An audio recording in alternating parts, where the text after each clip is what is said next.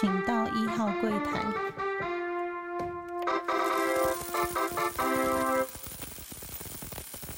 大家好，欢迎收听初一十五，我是主持人 Q&A。今天一样是海外排练小剧场。那我是一个金融背景的海外工作者，受到多元文化经验的洗礼，堆叠出独特的观点，来跟大家做一些知识资讯的分享。另外也会做一些文化差异的分享，希望大家会喜欢我们的节目。那今天呢，还是首先跟大家更新一下。每一周呃自己的进度跟目前家里的状况，那家里的状况，呃小孩的上学越来越稳定，但是他们也开始会问一些说，嗯为什么我们要回家的一些抗拒的心态。啊我觉得这个是比较麻烦，因为他过去就是上一次分享的，他在啊海外读书的时候。呃，西方文化他们都会有一个比较自由，然后比较开心的成长背景。那回去台湾当然就常常需要讲个最简单的，就是需要背书跟许许多多的考试。那这个或许会让他们觉得呃压力会比较大一点点。但我目前觉得，嗯，各有好坏。因为让他们受到不一样的教育方式的话，他们也会有一个多元的概念。那并不会就说永远都是很快乐的学习，或者是说永远都是死板板的背书。希望他们未来也可以灵活运用，然后让他们学习呃所谓的独立思考啊，或者是说呃知道要怎么独立的去面对各种环境的变化。我相信他们很辛苦，但是也会学会学习到一些东西。那今天也会讲到说，嗯，独立学习或者独立思考或者独立自己做一件事情的话。今天就分享一个呃，每大概每两周我就会做的一个一个固定的行程，就是啊自己剪头发。那自己剪头发这件事情，并不是说最近才开始，或者是我自己啊，因为他们不在，或者是呃在海外工作才开始做。我记得我刚开始剪头发是在我念研究所的时候，因为当时也是到海外去念书嘛。然后我就到了一个刀具店，不知道大家都有没有看过所谓的刀具店，就是所谓的卖菜刀啊，然后卖剪刀啊，那他们都会很专业，就是会磨刀啊，然后每一个刀具他们都有呃数十种的不一样的形态，所以他们相对真的是呃非常的完整。然后我就去道具店买了一把。啊，电动推发机就是那种所谓的撸头啊，三分头、五分头那种推发机。那我印象中，我只跟老板说，老板，我可能要出国，需要一把耐剪的。那他就推荐了我一把国际牌的，呃，我就是讲撸头啊，撸头的刀子。然后到了海外的时候，当时在念书嘛，然后因为我们夫妻两个一起出国。那很多学费都比较拮据一点点，所以我也不想说，我们就自己剪头发可以省下一笔钱。当时念书是在纽约，所以一次剪头发，我印象中我曾经自己剪过一次，大概三十块到三到五十块，然后再加小费。然后国外有些地方剪头发是一定要给小费的，所以成本都相对的比较高，不像呃男生这样要快剪一百或者快剪三百。所以差距也大概是五倍左右。那我把那个习惯在这一次要就是拍外拍之前呢，我就想起我这个技能。当然也不是说到出国前就才开始，而是遇到疫情之后，呃，很多人不敢去剪头发嘛。然后你看到新闻，一开始早期在疫情的时候，就说有人胡渣满面啊，头发留的就是有史以来最长的时候啊。那从那个时候开始，我们因为不敢外出，所以我也开始自己就是剪头发。然后当然就是到了出国，我就持续，因为又回到国外，就想说，哎，我这个剪头发剪了一阵子，也习惯了，所以现在大概就是固定两个礼拜会撸一次头，然后也可以省下一笔钱。然后造型呢，就是说比较固定，就是不会需要担心。那我也没有很在乎所谓的外表长怎么样，只要干干净净的哦，不需要再去担心它怎么样就好了。所以，我撸头的原则就是呃，稍微都撸的尽量都撸的一样长，然后小小地方稍微有做一点长短的变化。那我就用呃那个撸头，它都有固定一个垫片，比如说哦九九公里、十二公里，然后去做变化跟调整。那也养成了这个习惯。我通常最长可能有一个月才剪一次。那如果稍微时间比较空档，像最近他们回去之后，大概就是两个礼拜就剪一次。那因为我的发质又粗，然后又会有点小卷，所以如果稍微不把头发剪短一点的话，就会变得很难整理，或者会出现什么压痕啊、发线啊，就是会很明显。所以以防就是造成人家困扰，说你的头怎么那么丑，或者怎么那么麻烦的情况之下，我就是固定二到三周就会把头发稍微做一个整理。那讲到就是剪头发这种小日常以外啊，最近就是小孩回去之后，就是有点依赖的呃有糖的饮料啊，并不像台湾，就是我们常常可以拿到就是呃真奶、手摇杯这类的饮料，所以我就变成喝罐装饮料。那我又不想要去喝那些汽水啊，因为平常在餐厅吃饭就常常必须要被迫点汽水或者是所谓的红茶。嗯，在国外吃饭，你如果不点饮料的话，那个服务生通常会有一点点不太高兴。那我就想说，哎，我还是习惯喝一下那些日本的饮料。那什么日本饮料？举例来说，譬如说像呃可尔必斯的气泡饮。或者是一些比较特别口味，像呃草莓可尔必斯气泡饮这类的日本饮料，但是相对的成本也高出很多。平常大家嗯在 Seven Eleven 那种便利超商买的罐装饮料，大概都在台币的二三十块，最贵最贵大概四十块左右。但我在这边大概相对成本买下来一罐都要八十块到。一百块台币不等，相对就是变成我最近比较重的消费。那为什么我这些东西这么贵？第一个是它从日本运来这些其他的国家进口需要非常贵的成本。那因为这几年那种货运的成本也涨得非常的多，所以要买到这种饮料，相对的就没有办法，就说哦，我可以控制在很便宜地方买到。甚至你买大量，他也没有办法给你很低的价钱。你讲到所谓日本的饮料，就看到今天这两天的新闻就秀出来说，哇，那个中正机场现在大爆满，所有人都是要在趁着这个春假要出国。那这机场这个出国的状况也让我觉得很羡慕。我前两天甚至问我太太说：“哎，对耶。”你们怎么没有趁那个春假的时候啊，然后就来我工作地方找我一趟，大概四五天，然后小孩也刚好放假嘛，这不是很好的时候嘛？他说不行，妈妈这个春假的前两天刚好需要去做检查，要住院，所以可能没办法，也还好当时没安排，然后加上他们也才刚回去大概一个多月。根本就没有心思来想这些事情，最后想说，哇，下次见面可能会需要几个月的时间，所以就一直预设会几个月之后，没有刚好我就没有想到说，嗯，可以来做这个动作，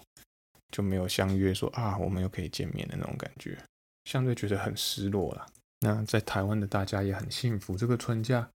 可以连休五天，算是很难能可贵的。为什么说难能可贵呢？因为像我们在海外工作，其实常常假期没有办法跟台湾衔接上，也就是像今年的过年，大家休了九天，但我们一天也没有休，我们就是过了一般的六日。那幸好今年的过年还在星期六、星期天。听说之前的过年如果在三四五的话，你可能白天要上班，上到比较晚。然后回家其实也没有办法跟家人好好吃个年夜饭，变成你还要提早过或往后过。那只要过年就是要在除夕夜当天，大家做个围炉啊，或者是大年初一就是做一些走村的活动。或许是我也比较传统，就觉得这个才有过年的气氛。但因为你在海外工作，你的假跟台湾是脱钩的，所以你就没有休。没有休的话，就觉得相对呃年节气氛就很少。那有一些国家，他们在放假，他们可能会以呃六日、五六日一为主，就是做一个连假，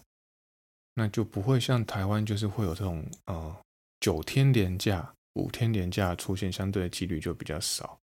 所以才会跟大家说，大家算是很幸福的。然后这种假期呢，也一个依照各个国家，甚至各个区域也会不太一样。举例来说，嗯，西方国家最近一个比较接近的节日算是复活节。那复活节其实算是没有放假，但是你可以已经看到那些超商啊，或者是说那些超市。百货公司就已经开始卖出跟兔子或者是跟蛋相关的东西，然后它那个陈列价一百啊，那个货架上至少有我看推估至少会有两百到三百种的品相，然后就是跟一个复活节相关。但复活节也很特别，它也不算是真正的国定假日，所以你也别想说哦，我复活节我想要跟国内一起放春假，这倒是没有。那春假并不是说。完全没有春假这回事。我记得我在念书的时候，呃，在念研究所的时候，趁着所谓的 Spring Break，也就是我跟我们春假的意思是一样的。我们去了呃美国以外的国家，去了波多黎各，或者是甚至去坐了游轮。这些故事在以后跟大家分享。所以我对春假印象是很深。那春假就是只有学生才有，不像是台湾，就是春假是所有人都适用的。对啊，那我觉得相对在台湾，大家有常常有这种廉价，真的需要很珍惜。那最近大家讨论的也很热烈，就是台湾呢，因为假期比国外多很多，那加加上股市也不开盘，所以跟很多国家就会造成一个脱钩的现象。那举例来说，你现在台湾五天没有开盘，那个台湾的利率啊，它就会固定在一个地方。那美国有开盘的话，全世界很多地方就会跟着美国利率做变动。那讲到利率，就会想到说，嗯，跟大家分享一下，呃，复利的概念。嗯，目前我之前在年轻的时候做比较多的投资是以呃债券投资为主。那在台湾呢，比较特别，就是债券又分为就是所谓的有配息跟没有配息。那有配息的状况，我讲的是基金。那有配息的情况之下，大家就是会很明显告诉你说，这个配息啊，是从你自己口袋的钱再拿出来，并不是说他一定会用他的本金配给你，而是说那配息本来就是该给你的。那你现在拿出来跟未来拿出来的效果会差很多。也就是说，有没有复利？那先讲一下说复利有多可怕。我记得我在呃还没有结婚之前，就跟爸妈讨论过，说将来我可能会结婚有小孩。那我现在拿一笔，呃，举例来说，我拿一个十大概十万块台币去做一个美金的呃保单。那当时的保单利率，我记得那张保单到三点，大概算一算有三点五个 percent。那我算。就是比较早想要做这个规划的原因，是因为我发现，在二十年之后，这张保单就会翻一倍。也就是说，我用十万块的存款，我放了二十年之后，这个存款会变成二十万。那你看，如果很单纯的算法，就是三点五乘以二十，其实只有七十个 percent。那因为它会复利滚存，或是做一些效果。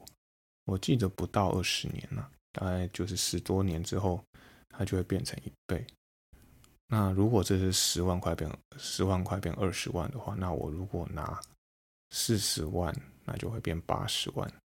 那如果我做了一个一百万，就会变成两百万。以如果当时的预算是这样，就是说，假设二十年后我的小孩刚好十八岁，然后他刚好想说跟我说，哎，他出国念大学。那至少我这两百万可以帮他前两年的学费搞定，后面他想要自己打工或者自己努力就就有办法，那我也不用再担心他这种庞大的学费，因为毕竟我们自己有出国念书过，所以觉得那个经验很重要。那未来也帮小孩先做一些事前的规划。那这就是我自己在初期的时候比较体验到复利的可贵。那刚回到刚刚讲说那个债券有配息跟没配息，其实，呃，很多人会觉得说，哦，如果我放在继续，我不要拿出来配的话，那个复利效果是很可观的。为什么我要拿出来？拿出来的话就没有那个复利的效果。那为什么台湾人还是这么爱？因为领到息，你就会有，就是会有领到钱的感觉，不会像那种要赌未来都看不到。那当然，你先享受的话，就会损失掉很多。呃，机会成本就刚讲的复利的那种爆炸、爆炸的那种性质呢，就不会产生。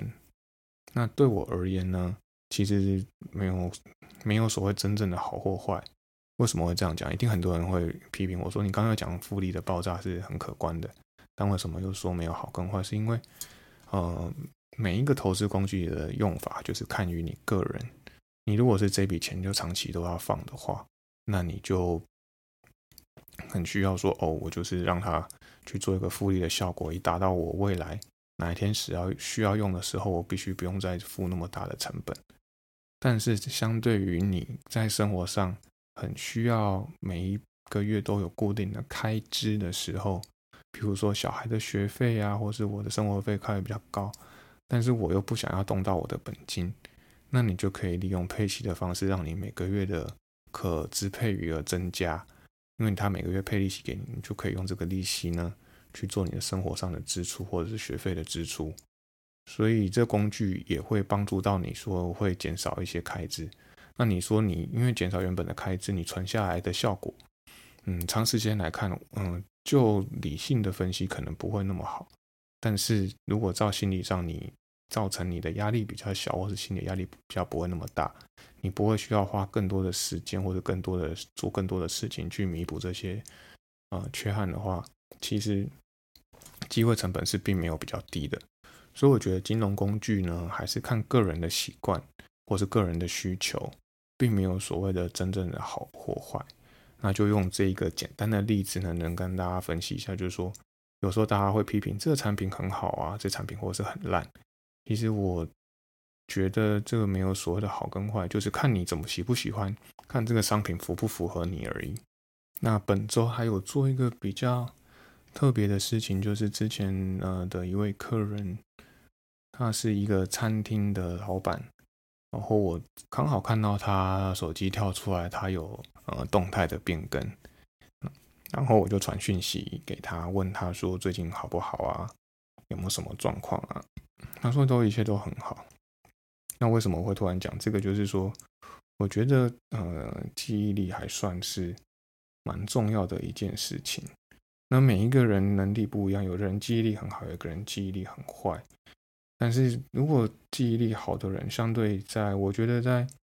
不论在社会上啊，或者是在工作上面，他都会有相对的优势。举例来说，我的太太她的。记忆力比较没有那么好，那我觉得那真的是能力。他也很用心，他也很感激每一个人，或者说他对人与人之间，他都非常的善良。但相对他的记忆力就会比较差。那他有时候都会忘记说，哎，大家对他做了什么，或者是啊，他过去做了什么，或者他去了哪些地方，他也甚至有可能会忘记。那你就会需要不断的提醒他。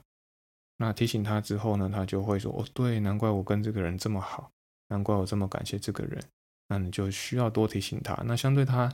也会 就讲的比较好命一点点，就是因为他记忆力没那么好，所以每次带他去一个地方，他都会认为是心态上面都会认为是呃一样的地方。但你就会需要再拿照片啊，或者是说再跟他讲一些小故事，让他回想说，其实这地方你去过，或者这件事情我们做过。为什么会突然讲这个故事？就是因为呃我自己最近在看。一些影片看 YouTube 的时候，就想说，哇，这个礼拜我看了这个 YouTube，其实我在某一个时间点跟我太太一起看过，然后我就觉得，哇，那段时间我们在国外生活，然后看了一起看了这 YouTube，在小孩睡着之后，我们一起，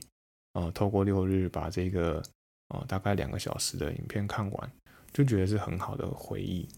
那他或许可能因为这阵子这一阵子也太忙了，那你就这样子提醒他，他就会有感觉。那我觉得记忆力呢，就会让每一个人更感谢过去，或者是更感谢呃某一个人事物，对啊。那相对在人与人之间，就会相对会更于亲近，因为你如果都忘了，或者是说你根本就忘记哪些人对你有感恩的话。嗯，那就会真的会比较抱歉一点点。那我对那客人也是抱着满满的感谢，